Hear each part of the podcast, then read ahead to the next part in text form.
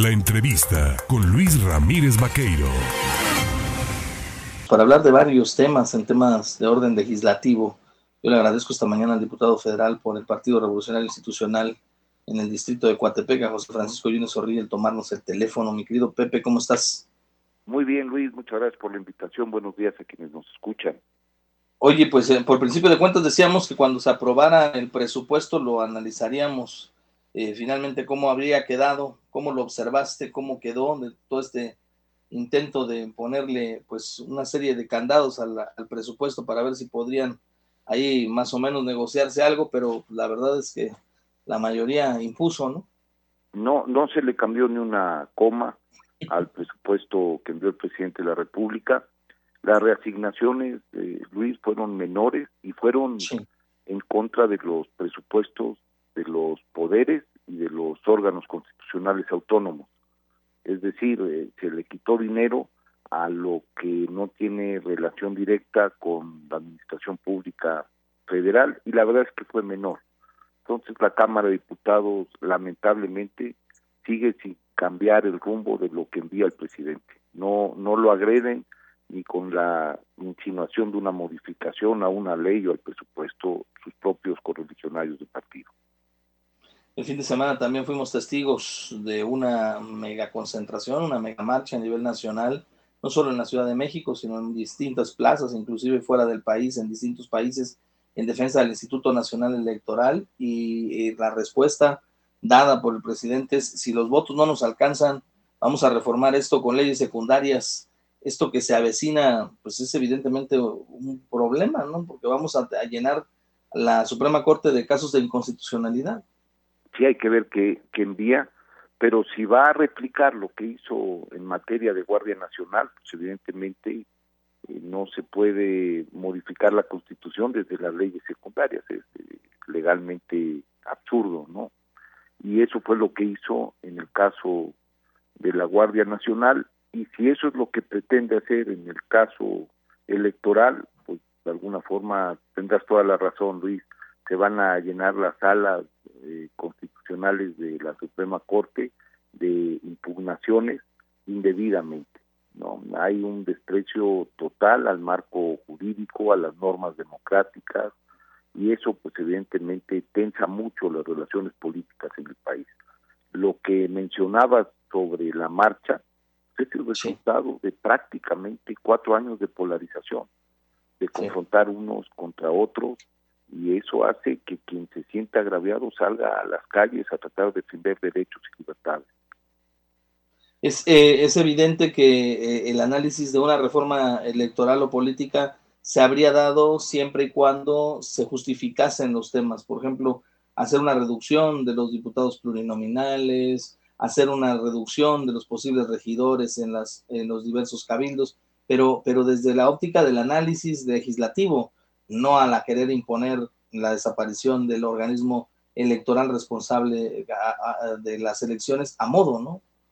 Y, dentro del sistema federal, porque hay temas que si bien es cierto deben regirse desde la Constitución Federal para cada una de las entidades, para cada una de las partes de la federación, la soberanía de cada uno de los estados por determinar cómo se organizan, cuál es su número de representantes en el poder legislativo, cómo se integran los gobiernos municipales en función del tamaño de los ayuntamientos, pues tendría que ser también disposición local. Y en ese eh, sentido, lo que quizás yo señalaría en primer término, Luis, es que no se puede presentar una reforma electoral desde el gobierno a un año de la elección presidencial, año y medio de la elección eh, presidencial, simple y llanamente rompe con todos los cánones. Las leyes electorales, pues evidentemente que son las reglas del juego democrático, pues tienen que tener una participación y una elaboración de las partes, en este caso de los partidos, que son actores eh, de primer orden, involucramiento, evidentemente del gobierno, tiene que hacerse después de pasada la elección presidencial, como se han hecho las principales reformas electorales, las últimas cinco o seis.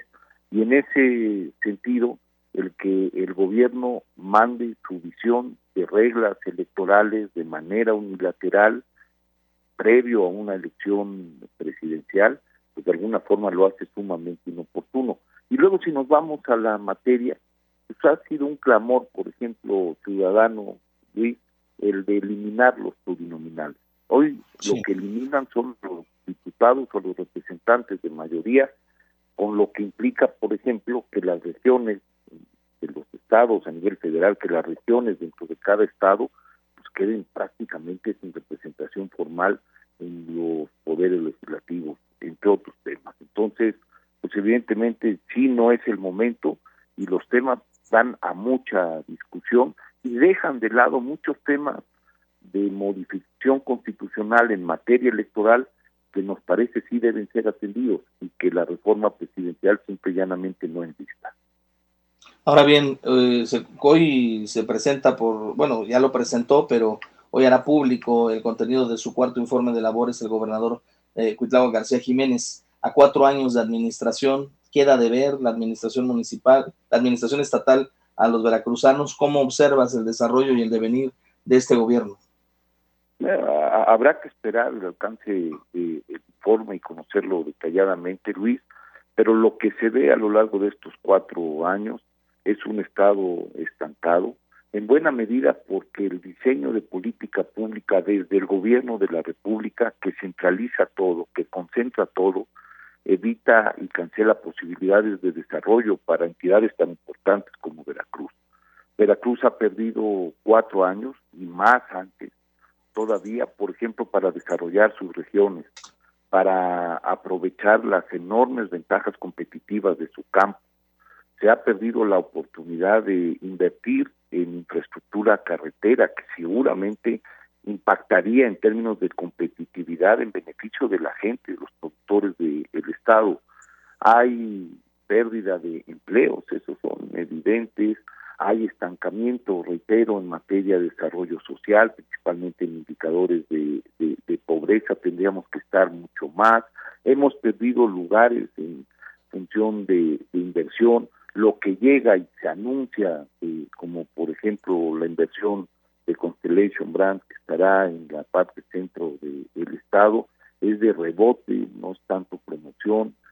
Entonces, si bien es cierto que hay sitios en donde hay más violencia, en donde se siente más precariedad en las condiciones de vida del país, Veracruz eh, simple y llanamente se salva porque no está en la estridencia de otros estados, pero no porque se esté superando buena parte de los desafíos sociales. Entonces, estamos en una medianía que ni la población ni el Estado merece y sin lugar a dudas podríamos estar mucho mejor en muchos de los rubros que impactan de manera directa el nivel de vida de los veracruzanos.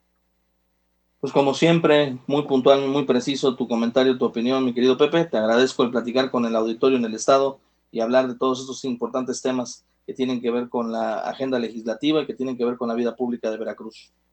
Muchas gracias, Luis. Saludos a quienes nos escuchan y, gracias por la oportunidad de platicar. Gracias. Es José Francisco Yunes Zorrilla, diputado federal del PRI